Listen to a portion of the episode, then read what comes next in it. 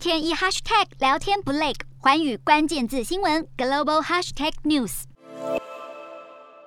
自乌俄开战以来，英国就极力展现挺乌精神，不仅提供武器援助资金给乌克兰，首相强生更频频发表挺乌言论，谴责俄罗斯，甚至亲自出访乌国首都基辅，拜会乌克兰总统泽伦斯基。英国二十五号也公布对俄罗斯的最新制裁，将禁止出口可以用于拦截通讯和监视乌克兰人的电子设备到俄罗斯，同时宣布取消对乌克兰产品，包括大麦、蜂蜜、罐装番茄和家禽等的关税和报价，支持乌克兰经济。而俄罗斯官媒则释出消息，宣称强生威胁要对俄罗斯进行单方面核打击，遭到英国当局驳斥，痛批该说法毫无根据。但其实英国和俄罗斯关系并非一直这么糟糕。二零一四年，俄国并吞克里米亚，时任外相的强生还被外界讽刺为普丁的辩护者。尽管俄国当时已经非法并吞克里米亚半岛，甚至军援叙利亚残暴的政权，强生还是热衷追求对俄关系正常化，无视英国驻俄武官和军情五处的警告，成为二零一四年俄。俄国入侵乌克兰后，第一位访问莫斯科的英国部长。当时，英国为了安抚普丁，还协助保护俄国寡头在伦敦的财富。尽管国会调查建议对他们实施制裁，但不论是前首相梅伊或强生，都忽视或回避国会的建议。直到今年二月二十四号，俄国再次入侵乌克兰，一切才变了调。